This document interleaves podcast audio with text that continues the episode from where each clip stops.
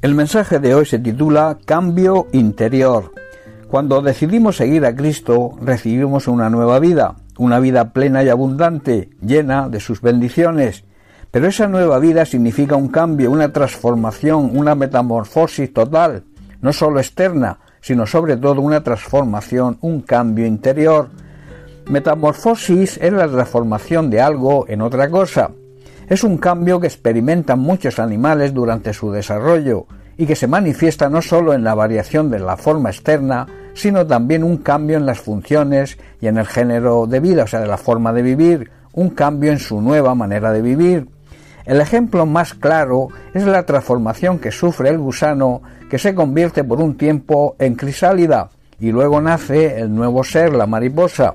La mariposa no lleva la misma vida que el gusano, la mariposa no se alimenta de hojas ni de barro, cosas de poco valor. La mariposa se alimenta del polen y néctar de las flores, cosas de gran precio. La mariposa vuela y ve las cosas desde una perspectiva muy distinta a la del gusano, que se arrastra por el suelo. Espiritualmente hablando, la metamorfosis simboliza el nuevo nacimiento, un cambio interior que se experimenta y que hace alguien cuando conoce a Cristo. Cambia su vieja naturaleza, su antigua manera de vivir por la nueva vida que Cristo ofrece y que conlleva la recompensa de la salvación y la vida eterna. Pablo en Efesios capítulo 4 versículos 22 al 24 nos dice lo siguiente, en cuanto a la pasada manera de vivir, despojaos del viejo hombre que está viciado conforme a los deseos engañosos, y renovaos en, el espíritu de vuestra mente, y vestíos del nuevo hombre, creado según Dios en la justicia y santidad de la verdad.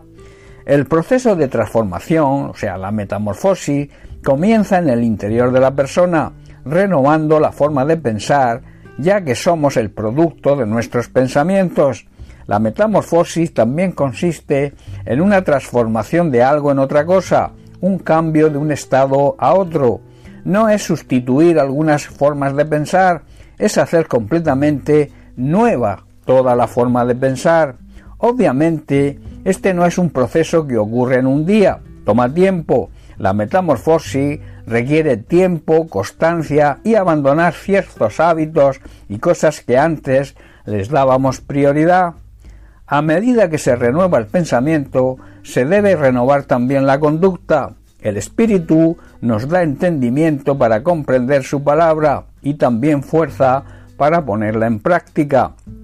Pero nos corresponde a nosotros permitir que el Espíritu Santo nos guíe y nos dirija, y así decidir responder afirmativamente a su guía y a sus consejos.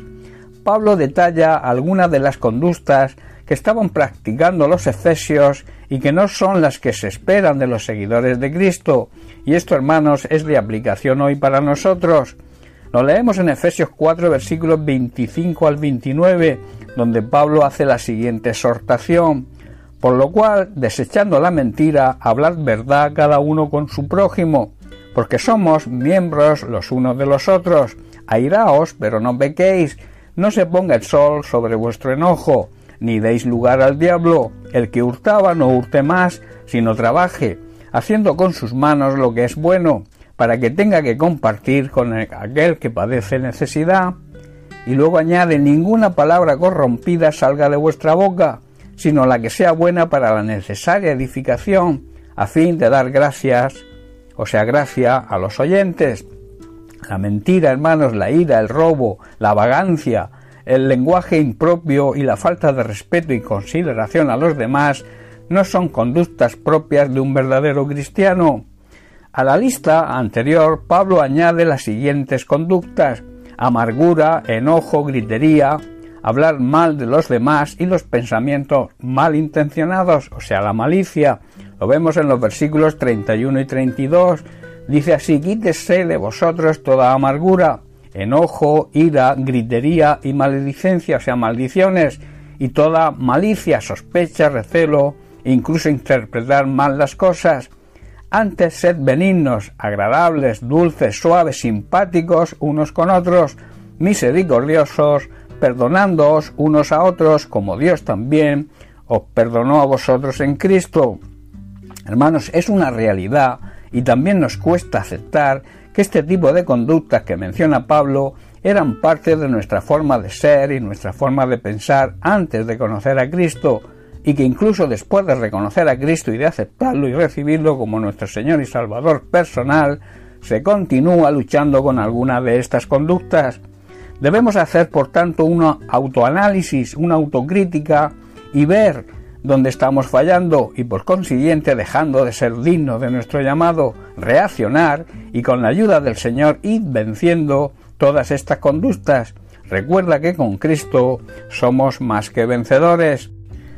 También el apóstol Pablo nos recuerda que estas conductas impropias de todo creyente entristecen al Espíritu Santo que habita en nosotros y que es el sello, es la garantía de que somos hijos de Dios y además herederos de la vida eterna. Lo leemos en el versículo 30 donde dice, y no contristéis, no causar tristeza al Espíritu Santo de Dios, con el cual fuisteis sellados para el día de la redención. Hermanos, debemos renovar nuestra mente a través de la palabra de Dios y la dirección del Espíritu Santo para que actuemos como se espera de nosotros, como merece el llamado que el Señor nos hizo. Cuando decidimos seguir a Cristo, recibimos una nueva vida, una vida plena y abundante, llena de sus bendiciones, y esto requiere una transformación, una metamorfosis, un cambio interior pero total en nuestra forma de pensar y también en nuestra forma de vivir. Bien, pues hasta aquí el mensaje de hoy. Que Dios te bendiga. Un abrazo.